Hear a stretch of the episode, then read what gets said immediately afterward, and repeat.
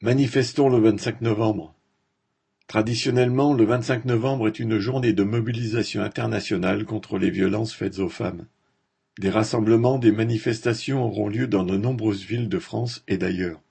Partout, les femmes devraient pouvoir vivre au quotidien, se déplacer, travailler ou simplement être chez elles sans avoir peur d'être harcelées ou violentées, ces agresseurs étant bien souvent des proches.